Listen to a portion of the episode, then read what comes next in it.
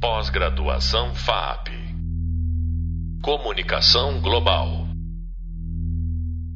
Olá, sou Marco Cusziol, professor da disciplina Inteligência Artificial e Linguagens de Programação, e neste podcast traremos detalhes relacionados ao vídeo Reconhecimento de Padrões. Falaremos sobre como a característica de reconhecimento de padrões advém de um processo de aprendizagem de máquina, machine learning, baseado no processamento de grandes volumes de dados, também conhecidos como Big Data. Nossa convidada hoje é a professora Edila Margalvão, da FAP. Oi, Edila, muito bem, seja muito bem-vinda. Obrigado por estar aqui com a gente. Obrigada, também gostaria de agradecer você por, na verdade, ter aceitado também o convite de assumir essa disciplina inteligência artificial e linguagem de programação no curso, né, é, que, que a gente está oferecendo aqui. É, é, um grande prazer para mim.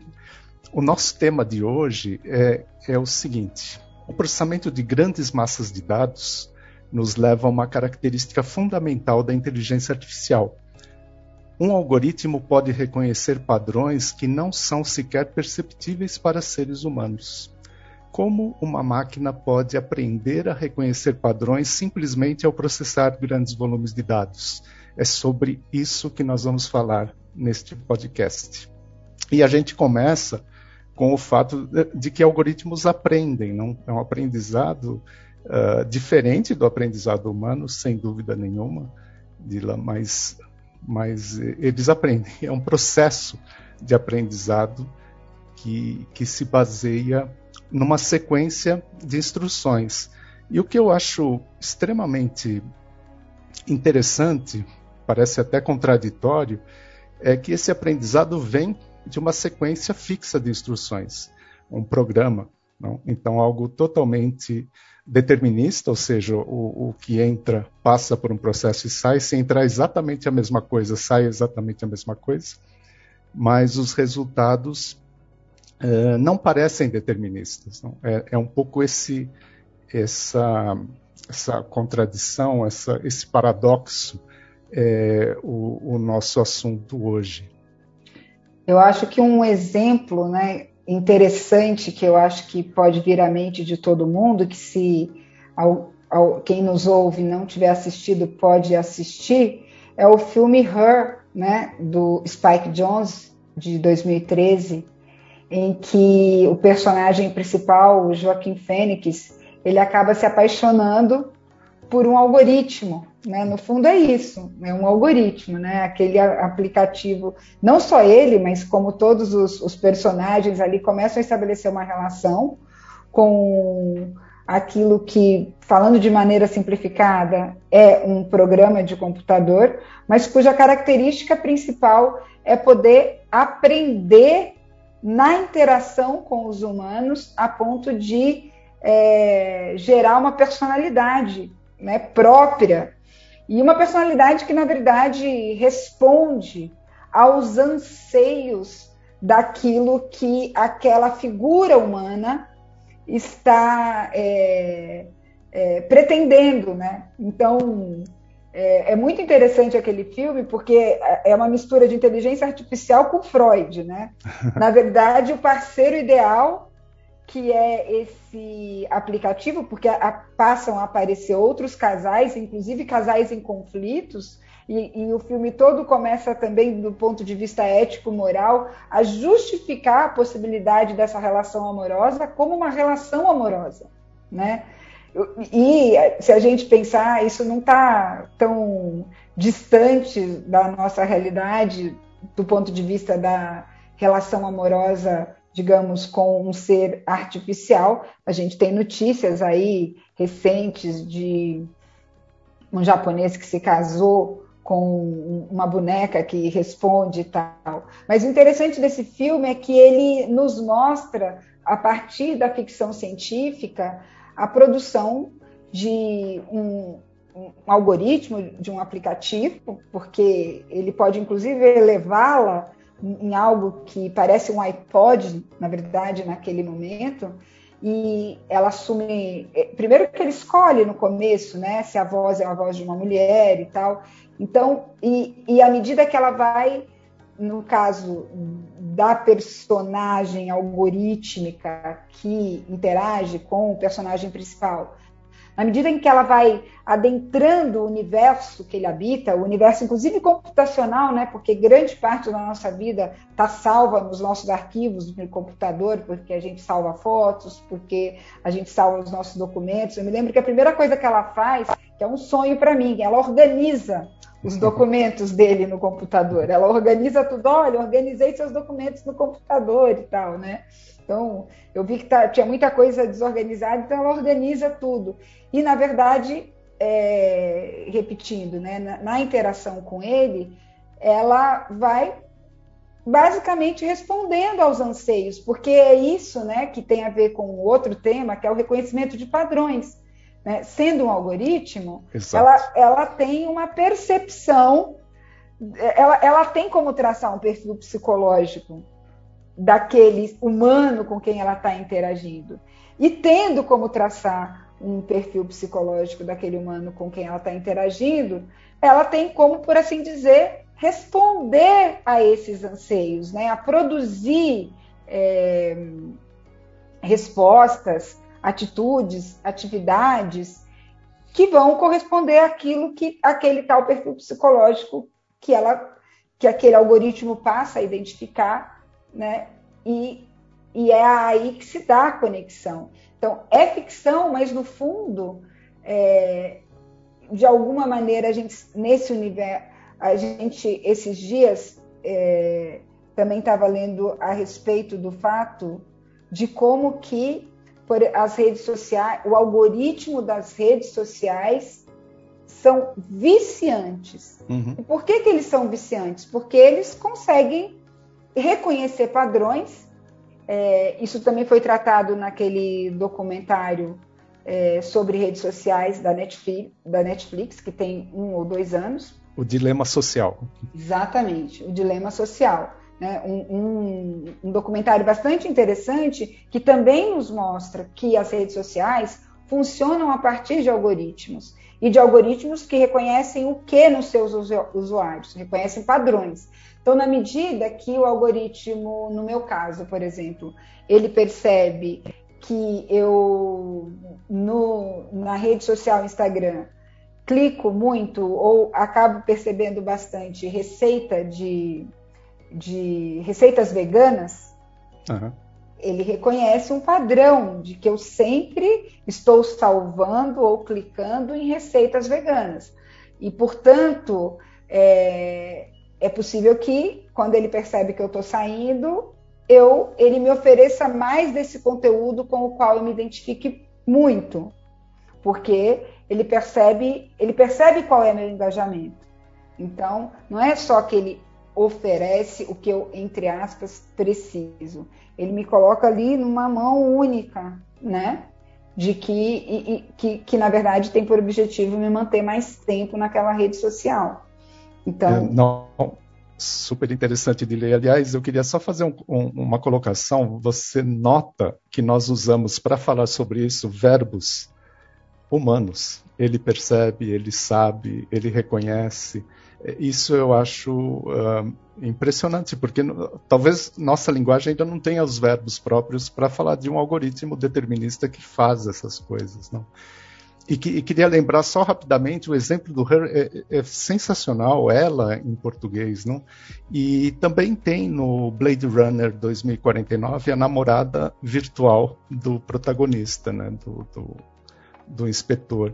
É, talvez esses temas, uh, dez anos atrás, não fizessem sucesso nenhum num filme, porque não teriam sentido. Hoje em dia tem sentido exatamente porque nós estamos vivendo um início de algo que vai nessa linha. Não?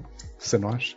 Eu acho, assim, é, a gente acaba tocando num ponto aí de natureza um pouco filosófica. Eu vou fazer um pequeno desvio, assim, essa ideia de essa ideia de que nós podemos criar algo que nós tememos que depois nos suplante, essa é uma ideia mais antiga do que a inteligência artificial é, ela está num, numa narrativa como Frankenstein, da Mary uhum. Shelley, né? Ela, é, é, essa, é, essa ideia é inclusive bíblica, a gente vai encontrar situações ali que apontam para essa relação de você fabricar algo que, no fundo, você vai se escravizar a partir desse algo. É, então, apesar da questão do algoritmo, eu, eu acho que os algoritmos, eles, digamos, eles chegam ao limite do que era essa projeção. Porque, uhum. do ponto de vista, digamos, filosófico, a questão era, bom, e se eu criar um. Eu, eu crio um ser, e esse ser tem a intenção inicial de servir-me. Mas, num determinado momento, esse ser adquire uma autonomia tal que ele me suplanta. 2001, uma Odisseia no Espaço, a questão do rol, né? Sim. Do supercomputador, é, que, na verdade, vai é, perceber como em outras narrativas correlatas, de que nós, seres humanos, é, gerimos muito mal o universo e, uhum. e, que eles, na verdade, vão gerir melhor do que nós. Então, assim, essa ideia. E é interessante porque, em relação aos algoritmos genéticos, podemos chamar assim? Sim, sim, são alguns dos algoritmos. Né? Esses algoritmos, que, que é um tipo de algoritmo que consegue aprender, né? o, o que nos fascina e o que nos assusta nesses algoritmos é justamente a capacidade de autonomia, não sei se eu devo colocar entre aspas, que esses algoritmos possam ter. O que, que é autonomia? Né? A palavra autonomia significa dar as próprias regras. Então, a gente pensa que a autonomia, a capacidade de decidir é nossa. Mas a questão implicada aí é qual é, como é que nós criamos uma sequência de é, ordens que resultam num, numa coisa que é capaz de produzir decisões que nós desconhecemos. Capaz de suplantar o programador uh, que foi responsável pelo programa. Não, isso é, esse é um dos temas. Um dos, dos nossos vídeos fala uh, de dois exemplos mais antigos, mas que vão exatamente nessa linha. Por exemplo, a vitória do computador da IBM Deep Blue sobre o Kasparov, campeão mundial de xadrez. E eu, eu tive a honra de conhecer o, um dos programadores principais do Deep Blue, Murray Campbell. Ele esteve no Brasil a convite do Itaú Cultural numa palestra. Ele não joga xadrez. E ele programou um, um, um programa, ele escreveu um, um programa que venceu o Kasparov. Não? É que nós relativizamos, não? Eu já vi muitas justificativas dizendo, olha, veja, depois que aconteceu, né, pós-fato. É, não, o xadrez é muito mecânico, é muito algorítmico, é muito cálculo. É, e eu vi isso na época, em, em 98, logo depois, um ano depois. Mas o jogo de Go, não. O jogo de Go é uma coisa que exige uma intuição que um computador nunca vai ser capaz de fazer. Em 2016, o AlphaGo da Google ganhou do Lee Sedol é, também um algoritmo. Né? nesses dois casos, é, tem, tem uma ponta de Frankenstein, aí tem uma ponta de Hall 9000. É, são algoritmos escritos por programadores que certamente nunca poderiam ganhar dos campeões mundiais de xadrez e de Go e que foram capazes de, de ganhar desses campeões. Não? Então é, é, um pouco isso que a gente está falando de, um, de algo que nos supera só que não apenas com exemplos da ficção. Os exemplos da ficção são excelentes, mas nós vemos cada vez mais exemplos na prática. Não? Mas é, tem um, um exemplo talvez mais simples, mais interessante. Em 2018, o The Guardian, o jornal The Guardian, ele produziu um, um algoritmo um, que fosse capaz de identificar, por exemplo, é, o quanto que as suas reportagens citavam as fontes. Né? E é, ele descobriu que apenas 21% das citações das fontes eram mulheres. Puxa. Então, é, é, e, por que, que o The Guardian fez isso? Utilizou a inteligência artificial e pretende utilizar a inteligência artificial no sentido de reconhecer os padrões e corrigir, para que os jornalistas possam corrigir viés dentro das reportagens. Uhum. Então, uhum. é, eu não sou programadora, né? Então, minha leitura da, da, da, da, inteligência artificial é uma leitura, digamos, mais dos seus efeitos, é uma leitura ética. Minha compreensão, apesar de compreender a lógica do que é um algoritmo, porque é um algoritmo, como você explicou, um algoritmo é uma sucessão de ordens, uhum. né? de uma maneira muito detalhada. E essa sucessão de ordens pode fazer somar 2 mais 2 mas digamos, um algoritmo, quando você é capaz de traduzir uma tarefa muito complexa em é, passos, né, em passos bastante simples que resultam nessa tarefa completa, complex, completa e complexa, é isso que o algoritmo consegue fazer, né? Ele vai buscar sempre aquilo e aí ele vai gerar dados, ele vai gerar uma informação. É claro que os, os algoritmos eles evoluíram muito né, na sua complexidade, na capacidade de programar aquilo que se deseja saber ou aquilo que se pretende fazer a partir deles.